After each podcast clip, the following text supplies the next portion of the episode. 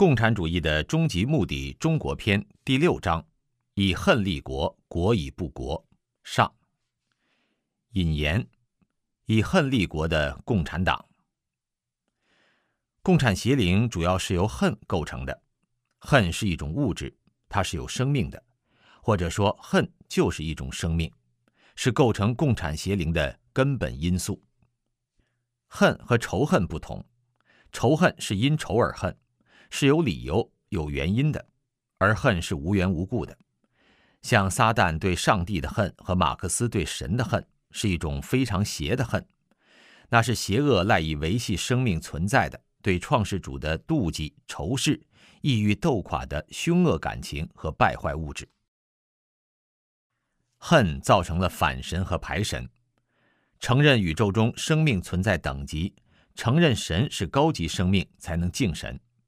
而撒旦出于恨和妒忌，不愿承认神高于自己，因此向神挑战，被神打了下来。共产邪灵由恨构成，他又刻意把恨注入人的心里，把恨的物质因素灌进人的一层微观身体里，使其成为人生命的一个组成部分，让其激发人性中恶的东西，如妒忌、斗、暴力、嗜杀等等。因此，在共产中国的物质场中，几乎所有人都浸泡在恨当中，几乎每个人都有一种莫名其妙的恨。只要共产邪灵煽动挑逗，这种喷吐欲出的物质就会化成巨大负面能量，迅速覆盖人的生存范围。恨作为原动力，催生了暴力杀戮。十九世纪七十年代，流氓起家的巴黎公社第一次实践了。共产主义暴力夺取政权的理论，被马克思、恩格斯及其后的共产党党魁列宁、斯大林及毛泽东等一再吹捧。马克思总结巴黎公社的经验，认为巴黎公社的失败就在于没有用无产阶级的暴力砸碎国家机器。无产阶级不能单纯的掌握政权，而是通过暴力摧毁全部现存制度。此即是后来被奉为共产主义根本立场的无产阶级专政暴力学说。因为恨的推动，中共还要在无产阶级专政条件下继续革命。这种恨是共产主义的根本来源，恨和妒忌心紧密相连，而妒忌心派生出绝对平均主义，即不允许任何人比自己好、富有，恨所有优秀的人和出类拔萃的事物。共产主义鼓吹的人人平等、天下大同，就是这种恨的表现。很多中国人教育孩子、鼓励人上进，都是运用挑起妒忌心的方式，用把别人比下去作为上进的动力。共产党以恨立国，以恶治国，其大力宣扬的爱国主义其实是恨的主义。党的词典中，爱国意味着恨美国、恨西方、恨日本、恨台湾、恨西藏。恨自由社会，恨普世价值，恨修炼真善忍的好人，恨一切中共的所谓敌人；爱党则是恨一切党认为对自己构成挑战的人或事情。人们不知道恨是构成邪灵的物质因素，是邪灵强行灌注到人身体里的，还误以为这种无缘无故的恨是自己的感情。这种恨的物质使今天的许多中国人充满暴力之气，任何时候、任何场合都可能爆发出来，其强度之大、表现方式之恶毒，甚至会使当事人感到震惊和不解。中共利用教育、媒体、艺术等等手段，广泛散播这种恨的物质，把学生和民众变成贪狠恶毒、没有底线的狼崽子。一九八九年天安门屠杀后登台的江泽民更是恨的化身。《江泽民其人》一书中揭示了江的来源：当年秦王李世民及后来的唐太宗的弟弟李元吉伙同哥哥李建成，欲在玄武门谋杀李世民未遂。李元吉死后，恶灵下地狱偿还罪业，被打入无声之门，下无间地狱，经过千年消磨。已不具先天生命之形骸，无完整思想，只剩一股记恨之气。正是这一股记恨之气，经千年等待，最后被邪灵看中，让其转生成江泽民，成为中共党魁，并成为迫害法轮大法真善忍的罪魁祸首。恨是一种物质，恨造成的行为是混沌的、无理性的、肆无忌惮的、疯狂的、不计一切后果的。共产党要以恨征服世界，毁灭包括人类在内的一切。在此过程中，他自己也必然会被毁灭。这就是共产主义的终极目的及其实现方式。第一节，超级邪恶放大器。几十年以恨为中心的政治运动，无神论宣传，战天斗地，以阶级斗争为纲，愤怒声讨，深入揭批。今天打倒这个，明天打倒那个，对抗普世价值真善人。给中国留下的是什么样的创伤呢？人们看到的是诚信不在，人心不古，环境污染，道德堕落。但是，人们常常看不见的是，中共给中国制造了一个让道德堕落的可怕机制，或称邪恶放大器，就是能够将邪恶放大的机器。这个机器的基础是无神论，不信善恶有报，排斥传统价值观，鼓吹欲望。我们来简单的描述一下这个放大器的工作机制。第一是这个放大器的输入功能。中共把中国变成了世界上的一个道德凹点，或者说道德漏斗，就是道德上的一个低洼地。不但本土滋生出各种道德堕落，全世界不好的东西也都往中国跑，就像一个国际大垃圾桶。读者可能觉得这么说有些不习惯，但是这是中共造成的既成事实。国门打开之后，吸毒、性乱、同性恋各种变异思潮和行为纷纷涌进中国。中共在本土造成的各种各样的道德堕落，加上这些外来垃圾，形成了中国社会纷杂的道德乱象。第二是这个放大器的功率放大作用。中共制造的这个邪恶放大器会把各种道德乱象放大、放大再放大，因为没有来自传统文化中神的约束，又没有现代社会的法治精神，一切皆由欲望主使，自然就变本加厉的堕落。比如说，性解放本来是西方社会上个世纪六十年代的一种变异思潮，但是受到来自宗教保守主义的制约，并没有一发而不可收。中共打开国门之后，性解放进了中国，那简直是无数倍的放大，成为社会的主旋律，可谓娼妓遍地。社会风气是笑贫不笑娼，包二奶、三奶、N 奶成为官员们显摆的资本，社会上下竞相效仿，中华大地被搞得乌烟瘴气。中共什么开放的最彻底？不是经济，当然更不是政治，一个字就是性。三十年完成了从革命性到性革命的彻底转型。说起这个邪恶放大器，腐败也是一个典型的例子。哪个国家都有腐败，这不假。可以说有人的地方就有腐败。但是中共统治下的那种腐败，今天世界上没有第二个，人类历史上也没有第二个。中共的腐败是全党腐败，是制度性腐败。有人说印度也腐败，可是印度自政府总理以下，官员乘坐的都是同一牌子、同一款式、同一颜色的国产车。印度最好的房子往往是学校，而不是政府办公楼。印度也没有公款大吃大喝出国旅游，这不是因为印度太穷，而是议会不批准这方面的开支。印度更没有塌方式的腐败窝案。相比其他国家的腐而不败。中共的腐败是触目惊心的溃烂式腐败，腐败成为中国社会生存规则的一部分，在人们心中已经被默默接受了。这个放大的机制是如何起作用的？看看中共的扫黄和反腐，扫黄是越扫越黄，反腐是越反越腐，因为只要不是威胁到中共统治的事情，中共根本就不想根除。正是因为怂恿从上到下的中共官员和百姓沉湎于性革命和腐败等等道德堕落的欲海之中，共产邪灵才成功转移了人民对邪恶中共本身的视线，邪恶中共才可以为所欲为的干坏事，才可以镇压这个人群，迫害那个团体，把中国人的道德一步一步推向败坏的深渊。第三是这个放大器的综合发酵能力，它能综合各种不好的因素，让败坏物质发酵而制造出更邪恶的物质和现象。就拿上面提到的性乱与腐败来说，很多腐败都与性交易有关，因为包养情妇会激发官员去贪腐，因为贪腐有钱也会刺激官员去寻花问柳、乱搞女人。这二者放在一起，发挥出的烈性作用，在中国大地上演出了一幕幕权钱色的糜烂龌龊、丧失人伦的丑剧。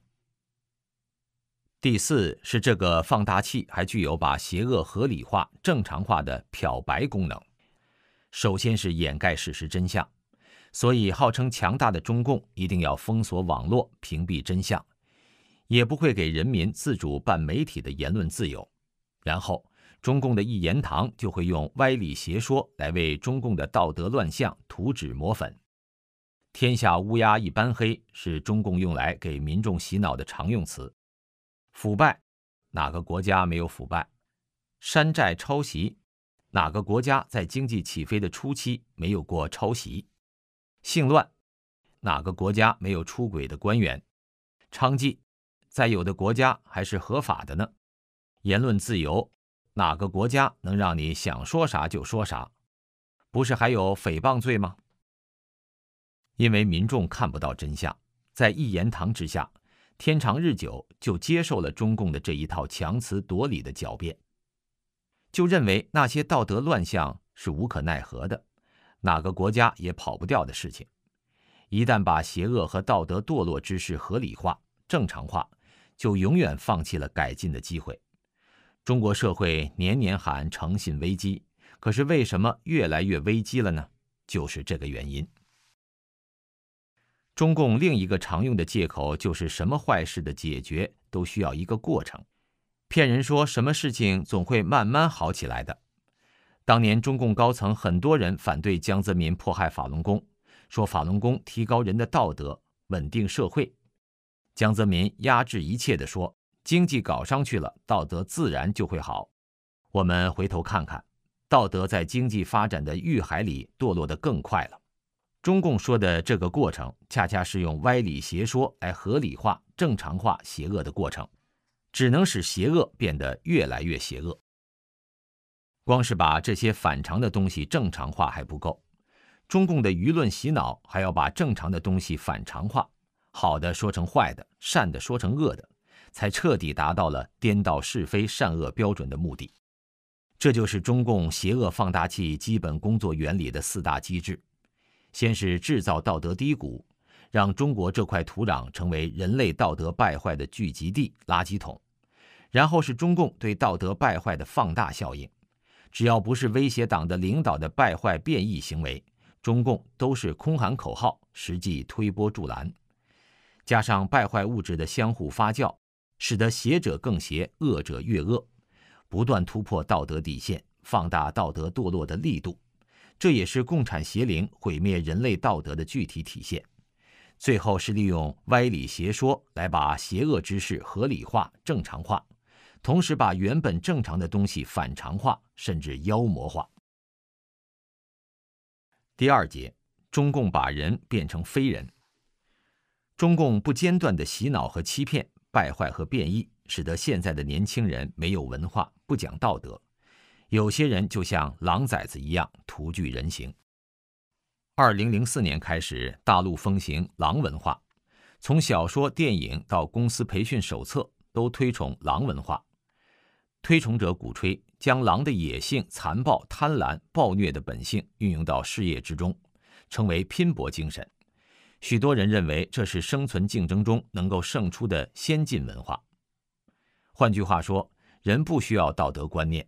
在竞争中不择手段胜出，才是做事为人的衡量标准。常言道：“毒如蛇蝎，狠如狼。”蛇蝎、狼没有任何亲情，连自己的父母都可以撕咬吞吃。现在很多年轻人没有任何传统观念，做事情没有底线，在家里唯我独尊，在公共场合打骂父母，更甚者对父母视如仇敌，一旦不合己意就大打出手。这样的人管他们叫狼崽子，恰如其分。中共把人变成非人，有以下几个方面。第一个方面，思想：一。对传统文化一无所知，道德一片空白。中共建政后，对几代中国人灌输歪曲的历史，用无神论、斗争哲学洗脑，造成了如今很多中国人对传统文化一无所知，也由此带来传统价值在人心中颠覆，道德一片空白。很多人一谈到中国远古上古历史，心里马上想到的是迷信。好听一点的说，远古先民对自然现象的认识和征服自然的美好愿望，创造了神话。这样一来，如大禹治水等自古以来的中国历史，变成了神奇的想象。谈到古代帝王，心里想到的封建专制，跟中共一样，拥有无法无天的绝对权力。殊不知，在神传文化中，天子为上天之子，需躬行道德，承顺天地。否则，上天就会抛弃他，派更有德行的人来替换。据此，臣民可以依天理批评帝王。天子的称呼并不是将帝王捧到天上，恰恰强调了其权力是神授予并受到制约的。中华传统以公良、温、俭、让为美德，今天的人以斗争、以恨为高尚。甚至认为，自古以来中国人都是与天斗、与地斗，平时为一点小事打得头破血流，已成为天经地义。实际上，恰恰是敬神以礼、待人以恭，才是真正的天经地义。到日本旅游，很多中国人惊讶于那里的人与人之间礼让谦和的态度。其实，这正是被中共在本土上破坏，而在日本保存至今的中华传统。二。人对人像狼一样，什么坏事都干得出来。中国人被从小灌输无神论和弱肉强食的斗争哲学，目睹中共政权的暴虐无道和蛮横无理，长大后必然迷信武力，思想和行为充满暴力和攻击性。中国大陆的新闻网站经常看到这样触目惊心的报道：灭门、杀父母、杀妻、投毒、爆炸、砍人。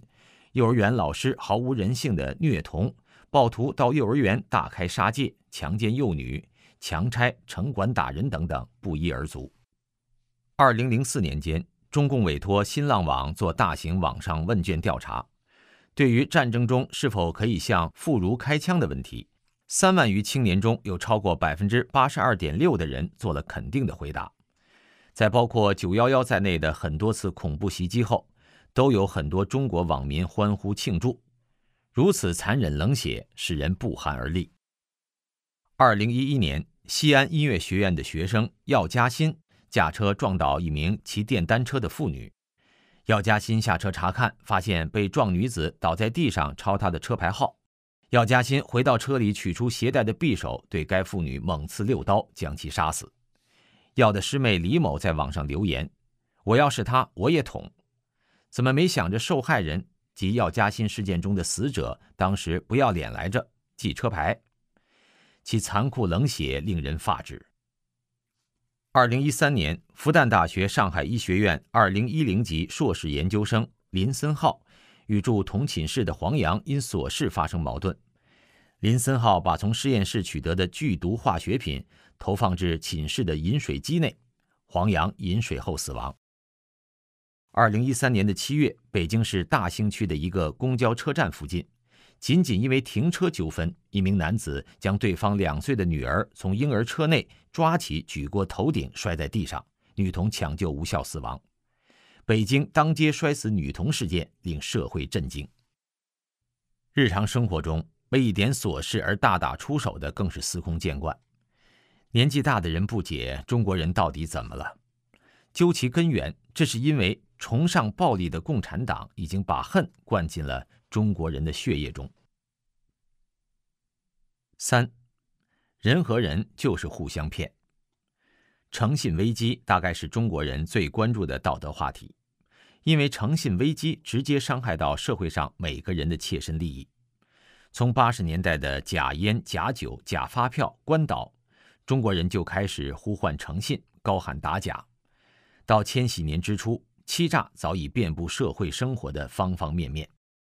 诚信危机使生活步步为陷阱，让中国人活得心力交瘁。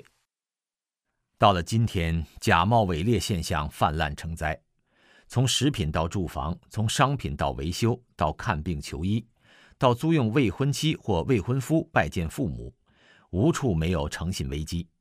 今天的中国人真不容易，买菜买肉要具备鉴别有没有毒的能力，买房要成为识别住房质量的专家，小孩打疫苗要能够识别疫苗真假。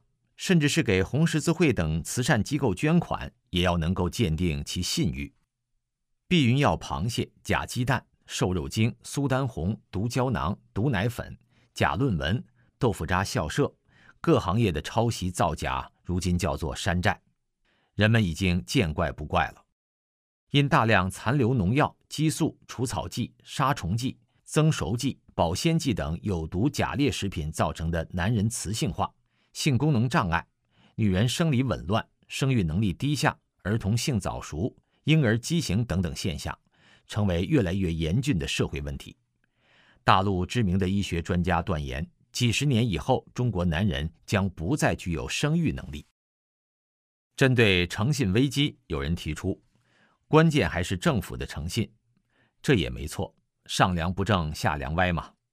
但共产党会讲诚信吗？让贪官们放弃钱权交易，开放互联网，让人读这本书了解真相，承认党的造假历史，这都无异于虎谋皮。有人提出需要加强法治，让造假者受到严厉的惩处，不敢造假。但问题是谁来监督执行法律？谁来监督执法司法人员？谁来保证质监局的官员廉洁？终于有人呼吁回归传统文化，中共也在讲传统文化教育。然而，在无神论的基础上讲传统文化，和中共已经破产的道德说教有什么两样呢？告诉人们“子曰诗云”，人们就会坚持诚信吗？举例来说，当全行业都在往乳制品里添加三聚氰胺，而不需要承担任何责任的时候。想要老老实实做本分生意的企业，就会面临成本竞争而被淘汰。这时，人们面临的挑战是：应该选择即使赔本也要坚持诚信，还是随大流轻松赚钱？面对明明白白做好人吃亏的社会，被中共挖去神性内涵的党的所谓传统文化，给不出叫人坚持诚信的理由。实际上，如果我们找回神传文化中被中共挖掉的内涵，这个问题很简单。对于一个内心相信三尺头上有神灵的人，做好人、踏踏实实、诚实守信是上天赋予的为人之本。就如过去随处可见的庙宇中写的：“你哄你，我不哄你，人亏人，天岂亏人。”虽然不可能人人都如此坦荡。传统社会里也是有君子，也有小人，但是在今天这样一个人人害我，我害人人的社会里，只要有部分甘愿吃亏、坚持道义的人，就会唤起更多人的善良。中国的诚信危机，从八十年代民间呼吁，到千禧年人大提案、政府报告专门提出打造诚信社会，到如今社会学、心理学、法律学等各个领域都在研究。数十年来，诚信反而是越来越危机，这显然不是一个简单的发展中的问题。中国人因为共产党灌输的斗争和谎言教育，导致了大面积人群的内心封闭，保护自己，人很难真正相信他人，造成了一种畸形的戒备他人的心态，觉得世界是危险的，人与人都是虚伪的，靠山山倒被人们奉为了真理。见人说人话，见鬼说鬼话，成为社会常态。人们处理这种畸形的人际关系很苦很累，又无法自拔，人人又推波助澜，使得社会风气更加恶化。数十年呼唤不停、危机不断的诚信问题，起源于传统价值被中共颠覆，起源于中共鼓吹的闷声发大财价值观，起源于人们在共产党挑起的群众斗争中被迫互不信任、互相揭批。当人们想要解决问题时，发现一切努力遇到了中共就成了无解难题，因为问题是中共制造的。四，远远超过唯利是图。近年来，关于炫妇女、拜金女的报道层出不穷，不断引起社会的热议。某些年轻女子通过网络媒介高调炫耀自己的身世、财富、手段。晒出自家的豪宅、名车、名牌包、手表、首饰等等。在某相亲节目中，当一位爱好骑自行车且无业的男嘉宾问几位女嘉宾以后愿不愿意经常陪我一块骑单车，一位女模脱口而出：“我还是坐在宝马里哭吧。”有些人更是赤裸裸地喊出“让物质来的更猛烈些吧”这样的口号。这些赤裸裸的拜金主义引发舆论哗然的同时，也引来很多人的艳羡之情。这是社会病态，是价值观颠倒的重要表征，是中共党文化在新的历史条件下的变体。从共产党老祖宗的唯物主义到现在赤裸裸的拜金，其实只有一步之遥。五神丑时代。人的审美趣味和道德尺度息息相关。正常人类欣赏的是美好的、纯正的、善良的、光明的艺术。当人的道德严重下滑了的时候，人就开始欣赏丑恶的东西，甚至把丑恶的东西当成艺术进行吹捧。这种所谓的艺术又会反过来带动人的道德进一步下滑，最终使人成为非人。近二三十年的中国社会把低俗捧为时尚。把丑恶当成艺术，中国有所谓艺术家吃死孩子肉，赤裸裸的身体上涂满蜂蜜，坐在厕所里以吸引苍蝇满身，美其名曰行为艺术。很多人惊呼：中国进入神丑时代。以前的儿童玩具，人们都喜欢美的、好看的；现在的玩具越丑越怪异，卖得越快。一些网络名人为了博取出位，以丑为美。他们凭借惊人的言论和行为，挑战人们对丑陋怪异承受的底线，不以为耻，反以为荣。很多年轻人甚至艳羡他们的一举成名。更加不可理喻的是，在中国多个城市都出现了以厕所为主题的餐厅，把餐馆装修成厕所的风格，用便器形状的食器来盛饭菜，并且供应大便形状的冰淇淋。据说顾客大多是年轻人。中共把人变成非人的第二个方面，语言。一，僵尸一般的党化。《解体党文化》一书曾经系统的剖析过中共治下党化泛滥的情况，比如相互叫同志，还有典型的党八股词汇，承载党文化物质魔场的长期运转，如会议精神、路线、认识、思想汇报。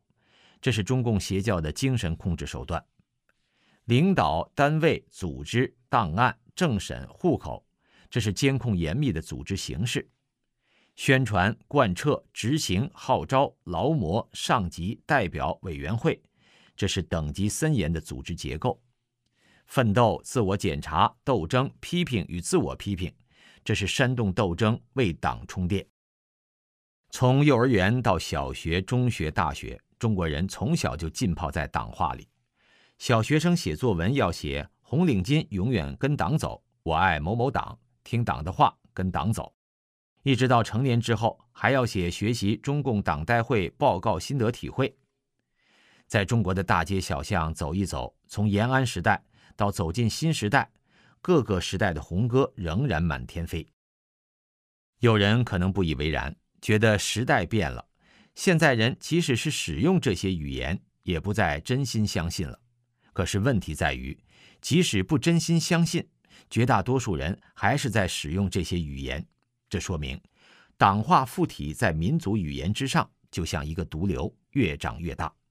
被附着的生命体甚至反过来依赖这个毒瘤，更不可能把它割除净尽。二，张口就来的谎话。做人以诚为本，共产党靠暴力和欺骗维持统治，说谎是中共官员的必备素质和拿手好戏。六四屠城之后，新闻发言人面对中外记者的提问，脸不变色心不跳地说：“天安门广场没死一个人。”十几年后，中共倾举国之力迫害法轮功的时候，其发言人又大言不惭地说：“中国人权状况处于历史最好时期。”小孩子从小被教育说谎，政治课、历史课、语文课充满谎言，答题的时候绝不允许越雷池一步。这样的孩子长大以后说谎张嘴就来，没有任何负罪感。从政府新闻发言人到喉舌媒体的新闻联播、焦点访谈，从各级党官的报告到文史方面的学术研究，从公共领域到家庭生活，中国社会弥漫着数不清的谎言。人民日报只有日期是真的，其余都是假的，这都是几十年前的认识了。中国成为一个不折不扣的谎言的国度，敢于说真话、讲真相的人凤毛麟角，被视为异类，甚至被联合绞杀。这是中共全面败坏社会道德的直接恶果之一。三大行其道的痞化。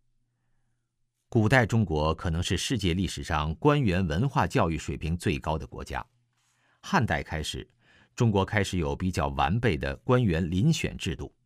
从隋朝开始，一直延续到清末的科举制度，选拔了大量的优秀人才进入政府，辅佐皇帝治理国家。从流传下来的正史和各种史料来看，中国古代政治和社会的文明程度令现代人惊讶不已。温柔敦厚的施教，温良恭俭让的古训，都使古人说话平和、宽厚、谦让、礼貌。痞子语言从来不曾登上大雅之堂。这一切到了共产党这里就彻底不同了。中共起家时就是流氓无产者，中共党魁的痞话堂而皇之地进入文件、报纸、文集，甚至诗歌中，成为民众效仿的对象。马克思主义的道理千头万绪，归根结底一句话：造反有理。为了世界革命的胜利，我们准备牺牲三亿中国人。上边放的屁不全是香的，这里也有对立，有香也有臭，一定要嗅一嗅。此后，共产党每一位党魁都如法炮制，放狠话，说歪理。邓小平的学生娃不听话，一个机枪连就解决了。江泽民的闷声发大财，针对法轮功的名誉上搞臭，经济上截断，肉体上消灭，不管是内容还是表达方式，都邪恶至极，上行下效，暴力之气席卷了全社会。四，铺天盖地的脏话。中共的堕落是无底线的，中共造成的中国人的堕落也是无底线的。现在很多空虚颓废的中国人。只好靠骂人来维持心理平衡，用说脏话来宣泄心中的愤懑，用自我作践来显示卑微的存在感。几万人在一起大声吼骂脏话的场面，成了中国足球赛场上的常态。种种自我作践的语词成为流行语，被网民每天千百万次的使用。中文网络上充斥着各种难以引用的粗口，现实生活中。甚至妙龄少女在大庭广众之下也可以肆无忌惮地说脏话。使用如此粗俗语言的人，其精神世界是多么的肮脏和荒芜。中共把人变成非人的第三个方面，行为低下。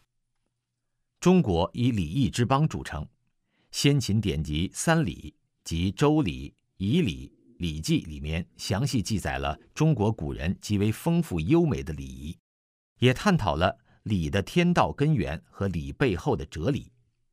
这种礼的精神一直延续到中共建政之前。有人也许还记得一九四九年前受教育的老年人多么彬彬有礼。可悲的是，中共统治几十年后，这一切彻底被毁了。礼必须有节，节就是节文。及规矩，古代儿童启蒙首先教的就是洒扫、应对、进退这些生活中的基本规矩。老一辈的人常说：“做人要有做人的样子。”这句浅白的话里面包含了很深刻的道理。神给人规定了行为规范，并且通过典籍、礼仪、习俗等一代代传承下来。家规家训是中国传统文化的重要组成部分。中国的家规家训延续了几千年，说明它的存在对于家庭和社会确实具有重要的意义。三国时期诸葛亮的《诫子书》，唐太宗的《诫皇署》，康熙皇帝的《庭训格言》，南北朝时期颜之推的《颜氏家训》等，都是做人和维系家族自治的规范。对于后代教育、家庭伦理、家族事务、自身修养、为人处事、兴家立业、报效国家等方面都发挥了积极作用。直到中共篡政以前，中国民间仍然流传着大量的家规家训，成为人们立身处世的基础。有人曾经总结过流传很广的家训三十条，其中包括：不许不称长辈为您，不许抖搂腿儿。不许不叫尊称或名字就说话，不许当众咋呼，不许说瞎话。主人动筷子，客人才能动。回家要跟长辈打招呼等等。虽然看似琐碎细小，但对于规范个人行为、融洽人际关系却非常重要。人的行为举止是人的教养、德性与智能的外在体现。中共破坏道德。让人言谈举止随心所欲，没有规矩，行为低下，把很大面积的人群变成劣等的人。中国古人重视人的仪表，让人站如松，坐如钟，行如风，卧如弓。现在的中国人很多弯腰驼背，走姿站姿奇形怪状，姿态不雅，气质不佳。在国际上，中国游客的行为常常让人侧目。他们大声喧哗，在名胜场所吸烟、随地吐痰、随意插队、随意攀爬名胜古迹。中国游客数量激增且不讲文明，令瑞士人感到受到挤压。有旅客投诉中国人在车上随地吐痰，并站在其他旅客的鞋子上。为解决这个问题，瑞士人给中国旅客增开了专列。更有甚者，二零一五年，一名中国女子在英国巴宝莉名牌专卖店门前把着小孩大便。二零一六年的八月二号，在圣彼得堡参观的中国旅游团中，一位母亲为了让自己的孩子上厕所，直接就让小孩在俄国皇宫叶卡捷琳娜宫大厅历史悠久的豪华硬木地板上小便。事件震惊了所有叶卡捷琳娜宫的工作人员。从馆长到普通的服务人员，都赶到现场查看和处理。工作人员称，这是历史上首次发生这种事情。中国人的素质真的那么差吗？其实并非历来如此。现今国人的素质低下，是共产党数十年如一日破坏传统文化的结果。中共把人变成非人的第四个方面，人像怪物，不像人样。相由心生，人心的变化会影响到人的外形和表情。在中共的摧残和变异之下，中国人不光心灵变得荒芜粗粝，连外形和表情都变得不一样了。近年来，社会上老照片流行，现在的中国人开始怀念从前人的质朴和纯真。晚清、民国照片上的人物形象和气质像个人样，男人像男人，女人像女人。能体现出人的优美仪态和传统文化的积淀。很多人看到自己祖辈在几十年前的照片，纷纷感叹那时人眼神中的纯净和善良。不管在东方还是西方传统的影视作品中，正面人物的形象一般是美好的、令人向往的；反面人物的形象举止是相对负面、丑的和低下的。中共建政之前的人是在一个正常的文化中成长起来的，正的因素居多，因此外形和表情都充满正气。这样的演员演坏人，往往要反复的揣摩怎么变坏，仍然很难学像。现在中国大陆的演员是在中共党文化的毒性土壤上成长起来的，外形和表情正的因素不足，邪性脾气霸道，流里流气不正经，演好人要学。还学不像，演坏人不需要学，自然而然的演就很像。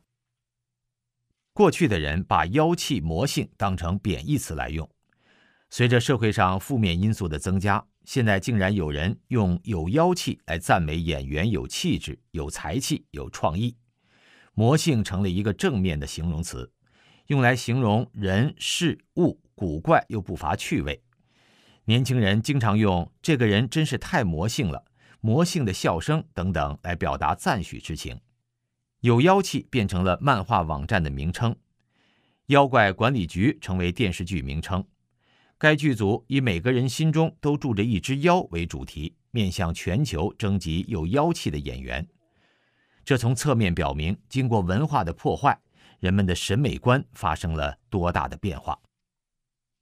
当今社会的许多中国人气质和形象庸俗丑陋、不修边幅、油腻猥琐，穿衣服花里胡哨。睡衣出街成了社会常态。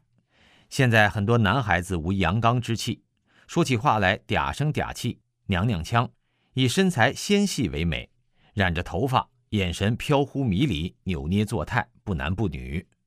衣服窄窄的半截裤子，头发剃的要么像个茶壶盖，要么像鸟窝，或者留很大一团像假发套在头上。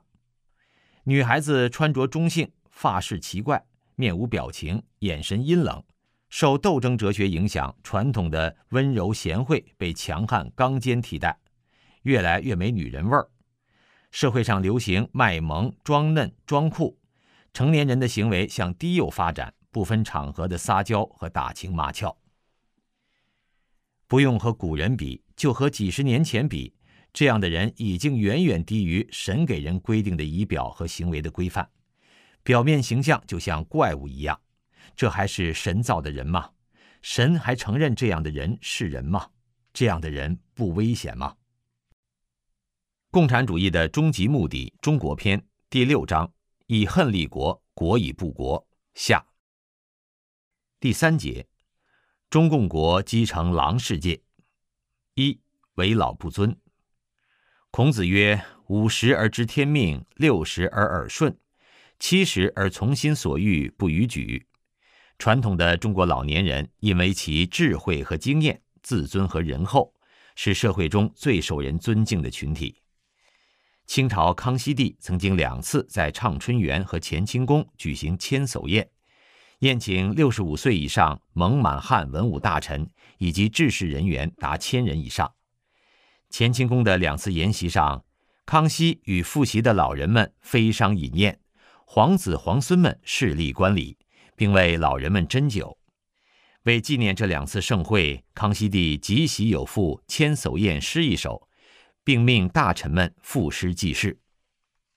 时至今日，很多老年人的行为却常常令人侧目。广场舞、暴走团扰民，引起投诉已经不是新闻了。二零一七年六月，洛阳广场舞老人同年轻人争夺篮球场。不惜对篮球少年挥拳相向，各式各样的碰瓷讹诈手法花样百出，受害者有冤难伸，有苦难诉，造成老人不敢扶、儿童不敢护的社会怪象。一位老人自己故意往车上撞，想讹取赔偿，还理直气壮地说：“我这不是老了吗？”意思是自己年龄大了，做别的事做不了，为了弄钱就做这种坏事，自己还觉得理由很充足。西安一位老人在公车上，因为一个女孩不肯为其让座，竟然一屁股坐在了那女孩子的身上。有些城市甚至出现了老头户外集体买春的不堪情景。有人调侃说：“不是老人变坏了，而是坏人变老了。”这样的事情绝非偶然。中共建政后出生的几代人，渐渐步入老年。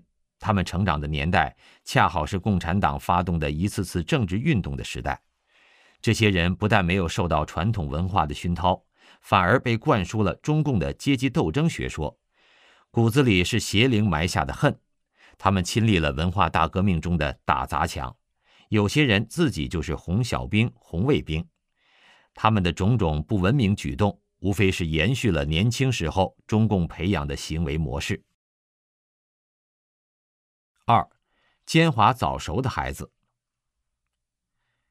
中国很多小孩子在家长和社会的耳濡目染之下，表现了与年龄不相匹配的早熟。他们什么都懂，而且非常奸猾。有的小孩直言不讳地说：“长大后做贪官。”某电视剧里有一段小孩与大人的对话，前反贪局局长的儿子还是个小学生，说他们体育课要想踢球就得行贿，他都交了钱，最后还是连个替补也没当上，气得鼓鼓的。他自己也有生财之道，同学要抄他作业，他一次收费五块，行情不好的时候收费三块。小小年纪就有了与孩子的童真完全不相符的人生感悟，即不花钱办不成事。现在都这样。这是电视剧里的情节，为了不破坏中共的主旋律，这些反映阴暗面的东西极其有限。现实中的故事只能比这更厉害。某十四岁少年的表演唱火爆网络，其表演下流猥琐。网络评论说他的表演骚气十足，任何正常人看了其表演都会觉得恶心反胃。十四岁本应是天真烂漫、长身体、学知识的年龄，却被糟蹋的没有人样。最可怕的是，这样的下流演出受到很多人的追捧，让人情何以堪。随着道德的下滑。近来，大陆的直播平台出现了小学生等未成年人脱衣裸体直播。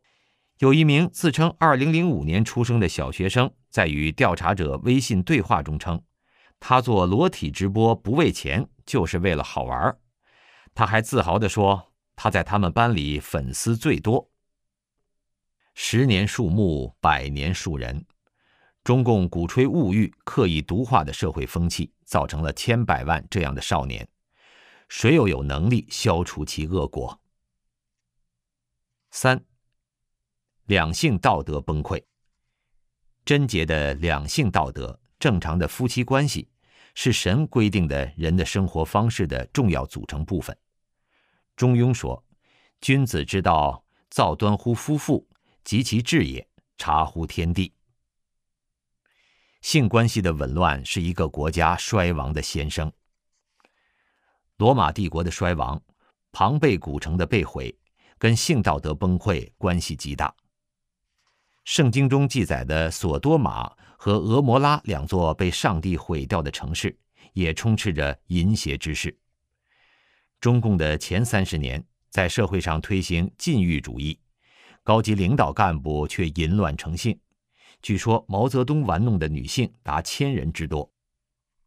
八十年代以后，中共虽然在政治上仍然紧抓不放，但在私生活领域却有意放纵民众堕落。中共深知，只有把民众变成自私、冷漠、贪婪、淫邪的个人，他们才无兴趣也无能力关心公共领域，中共就可以随便折腾了。各级党官的包二奶养情妇自不必说，普通百姓也推波助流，造成两性道德的大崩塌。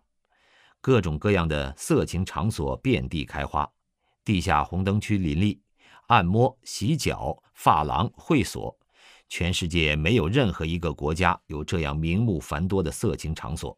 据统计，中国妓女已经多达两千万，其中职业妓女就有四百万。中国的所谓门户网站，甚至中共的官方网站新华网、人民网。挑逗性的文字和露骨的图片、视频比比皆是，想回避都回避不了。为了反映当今中共官员淫乱生活的糜烂程度，网民曾对全国官员讽刺性的设立了“包二奶”大奖赛，并选出九项冠军，如包养情妇多少的数量奖、情妇文化程度高低的素质奖，还有什么学术奖、青春奖、管理奖、灰金奖。中共官僚的荒淫无耻可见一斑。以中共对社会的极端严密控制，如果真想扫黄，绝不可能听任色情泛滥到如此地步。唯一的解释就是，让中国人的性道德崩溃，就是中共的既定政策，也是共产邪灵最终毁灭人的重要手段。史学家认为，社会的淫风。罗马人的纵欲是古罗马帝国灭亡的重要原因之一。中国社会的全面淫乱跟古罗马相比有过之而无不及。近年来，某些大城市的离婚率甚至超过百分之五十。性病、艾滋病的泛滥是性解放潮流的直接恶果。因为政府的掩盖，外部只能了解冰山一角。淫乱带来的更多社会恶果正在吞噬着中国社会。四，各行各业全面堕落。有一种流传很广的说法：正常社会中有三种人不能堕落，一是教师，二是医生，三是法官。教师教书育人，告诉下一代如何辨别是非、善恶、美丑；医生救死扶伤。法官匡扶正义，这三种职业都需要信仰和操守，他们的败坏将会使社会机体大面积腐化。其实，关乎社会机体健康的何止这三种职业？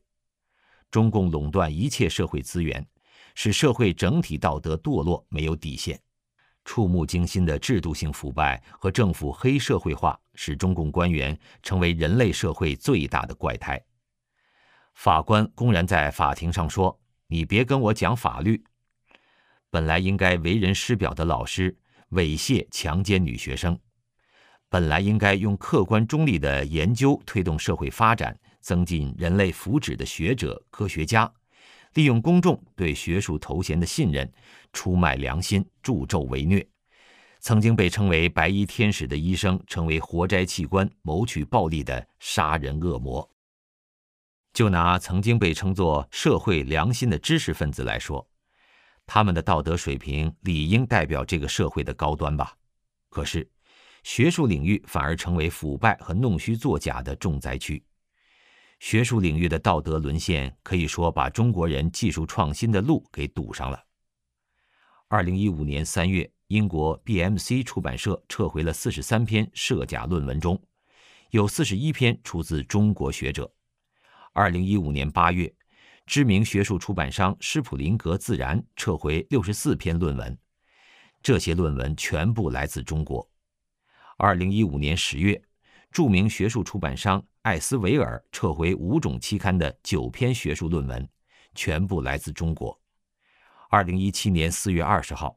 施普林格自然一次性撤销旗下杂志《肿瘤生物学》2012年至2016年发表的来自中国的一百零七篇文章，这些文章被认为涉嫌同行评审造假，也就是系统性有组织的学术造假。今日中国竟然出现了世界历史上都闻所未闻的一些职业，上文提到的碰瓷只是其中比较低档的一种。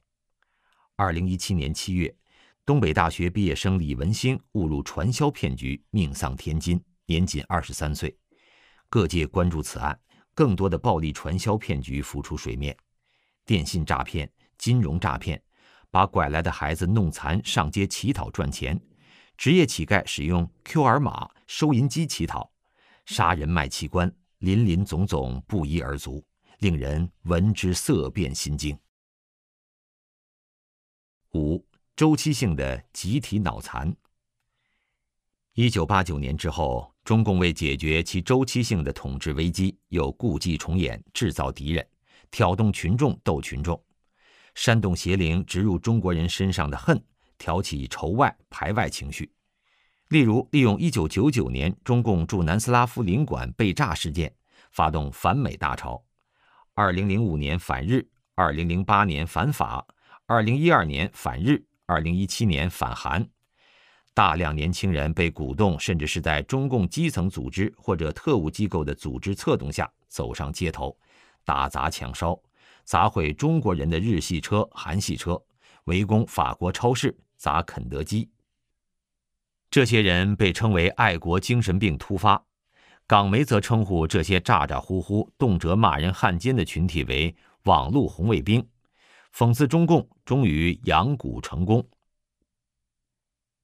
最为荒谬可笑的是，中共为了在网络时代继续操控舆论，培养了大批所谓的网络评论员、舆情引导员。因为传说发个帖子赚五毛钱，这些人被称为“五毛党”。比五毛党更进一步的是自干五，即不领薪水、自带干粮的五毛。近年又涌现出了一个新的群体，盲目维护中共的年轻网民，被称为“小粉红”。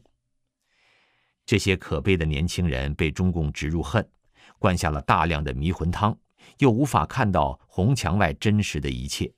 只好任凭集体脑残、爱国精神病周期发作。第四节末世景观：一、粪坑文化。中共在破坏传统文化的同时，代之以国教化的邪教，在封闭环境下给中国人洗脑。八十年代以后，国门打开了，但是中共并不想把海外的主流文化展现给中国人。反而引进了大量西方、日本、港台不好的东西。中共通过对网络、卫星电视、出版物的封锁，控制什么样的东西让中国人看到，什么样的要屏蔽在外。性解放、黑社会、西方的变异生活方式等等，被有目的的引进中国。加上中共的党文化，各种污秽肮脏的文化开始沉淀在一个相对封闭的环境之内。这造成了党国的文化环境如同一个很久没有清理的粪坑，进的都是秽污。这个粪坑文化是一个封闭的体系，随着时间的流逝，沉淀了原教旨共产主义经过多次混合变形的党文化，中共有意搜集散播的中国历史文化中的各种糟粕，西方的变异生活方式等等。这些秽物随着时间的沉淀和发酵，越来越厚重。使人更难以摆脱。这个封闭的粪坑文化对人侵蚀力很大，只有极少数有条件的中国人能够亲身体验外面的世界，或者通过各种手段了解各种真相，能够相对污染的轻一些。大多数的中国人不可能摆脱这个粪坑文化，从出生到成年的漫长岁月中，都被迫在这个粪坑文化中生活。不能接触正常的人类社会和真正的传统文化，这使得很多中国人的判断力、智慧、思想以及视野都跳不出这个粪坑文化的范围。没有普世价值和传统文化的参照，使很多中国人丧失了分辨是非的能力和从道德角度进行独立思考的勇气。其一切思想行为、价值观等等，都以粪坑文化里的标准为参照。不知道人还有作为人的真正生活方式，他们一旦跨出国门，面对揭露中共邪恶、鼓励中国人退党团队的义工，甚至无法理解这些人的动机，不相信有人不为名利，冒着严寒酷暑，甚至被人白眼的传播真相，是完全出自良心和信念。当代中国人身上的种种恶劣习气，很大程度上是被中共创造的这种封闭的粪坑文化所反复循环熏染造成的。如入鲍鱼之肆，久而不闻其臭。因为长时间浸泡在这样的环境中，很多人对此浑然不觉，甚至乐此不疲，根本无法想象不同的社会文化，更不要说清洗破除中共的粪坑文化了。二，行尸走肉。中共除了要求小学生集体入队、中学生集体入团以外，对党员还要求他们不断重温入党誓词，也就是要求他们拜邪灵，而且是不断的拜，直到他们彻底成为党的驯服工具，不再具有人性。共产党在破坏了一切信仰之后，把共产主义作为一种信仰强加给中国人。但是共产主义是一种邪教，改革开放以后，从普通党员到党魁都没有人信仰共产主义了，传统的信仰被打倒，共产主义的虚假面具被戳穿，各种各样的思想乘虚而入，占据了中国人的心灵。中共用政策和法律打击人残存的最后一点善心，有人有心要扶老携幼、慈善捐款、见义勇为。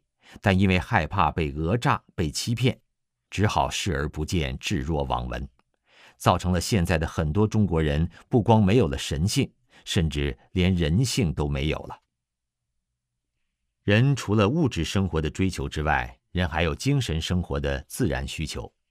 不管什么样的人，活在人世中，免不了探寻“我为什么活着”乃至生死福祸等等终极问题的答案。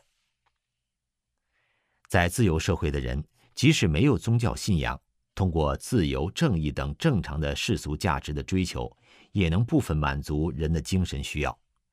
而在传统断绝、政治高压的社会里，人们满眼见到的是假的、虚的、恶的横行，只能把精神需求转向颓废堕落。于是，很多人成了徒具人形的物质空壳，不具有丝毫的人的思想行为、伦理道德。这样的人只能被称为行尸走肉。这不是发展中的问题，更无法通过进一步发展解决。这是共产邪灵毁灭人类的整体阴谋的一部分。三，末日心态。一个心中没有希望、彻底失去对神的信仰、失去对善良、对公正的希望和追求的民族，是一个走向毁灭的民族。现在中国的整个社会环境崇尚邪的，排斥正的，即使几个人在一起的时候，也没有人敢说自己信神，因为怕被别人笑话、排挤、打击。没有了精神信仰的中国人开始疯狂崇拜金钱，拜物教成为新的宗教，成千上万的少男少女把自己的偶像呼为男神女神。某些大腕的演唱会上，歌迷粉丝如痴如醉，如疯似狂，痛哭流涕。有的歌星影星道德败坏，却被当作神一样崇拜。有些年轻人不惜重金到处追星。当人们普遍使用“神”来称呼自己追捧的性感偶像时，你告诉他“神来了”，他会说什么？除了疯狂追求金钱物质之外，很多人还表现出惊人的堕落、颓废、叛逆。他们酗酒、吸毒、赌博、乱性，沉溺于网络游戏和社交媒体，单独玄幻、恐怖、灵异小说，把自己看得五迷三道、疯疯癫癫。用疯狂和迷乱填补自己空虚的精神世界。中共高层也一样具有这种毁灭性的末日心态。中共国防大学防卫学院院长朱成虎扬言，如果美国介入台海战事，中方将首先使用核武，把美国数百城市夷为平地，即使中国西安以东遭到摧毁，亦在所不惜。他在内部讲话中更爆出。中共要存储核弹，灭掉一半以上的人类。当然，中共党官在所不惜的是中国平民的生命。一旦有核战，他们可以躲进早就为自己准备的防核工事。弥漫全社会的末日心态，造成了对生命的严重漠视。这既包括朱成虎这样对他人生命的漠视，也包括许多人对自己生命的漠视。得过且过。过了今天没明天，及时行乐，过把瘾就死，在末世绝望中无底线行乐。二零一七年十一月底曝光的北京某幼儿园的令人发指的变态虐童事件，只是这种心态的一个反应。四，无缘得度。现在的很多人对中国传统文化一无所知，对中共的历史也一无所知。他们没有文化，不懂历史，不讲道德，没有是非观念，不相信神存在，头脑里只有金钱、权力、欲望。跟他们谈起神，他会觉得你太迂腐了。即使神的使者以善言唤醒他们，他们也不会相信了。神造人，而且给人规定了做人的标准，如果失去了这个标准，在神的眼里，那就是一具徒具人形的行尸走肉，根本不能称为人。共产邪灵就是要糟蹋人。现在很多中国人被中共邪党已经变异的没有人样了，神已经不能把这样的人当人了。没有了神的诱护，人会加速的堕落下去，直到有一天人彻底不能要的时候，只好被销毁。真的是危险至极。共产邪灵由恨构成，在长期运作中，它给中国人的身体内灌注了一层恨的物质，恨衍生出暴力、杀戮和种种暴力之气。只有良知和人性复苏，才有希望去除这种恨的物质。为了毁灭全人类，共产党破坏了中华传统文化，把人变成非人，把一个曾经文明美好的国度变得国已不国。神慈悲于人，生命来自美好的天国世界，神不愿看着他们这样被毁灭，因此不断发出慈悲的呼唤。读懂天象，体会神的慈悲，才能看到得救的希望。解体中共。全面清除共产主义在人间的各种表现，回归传统，守住心底的善良，生命才有希望。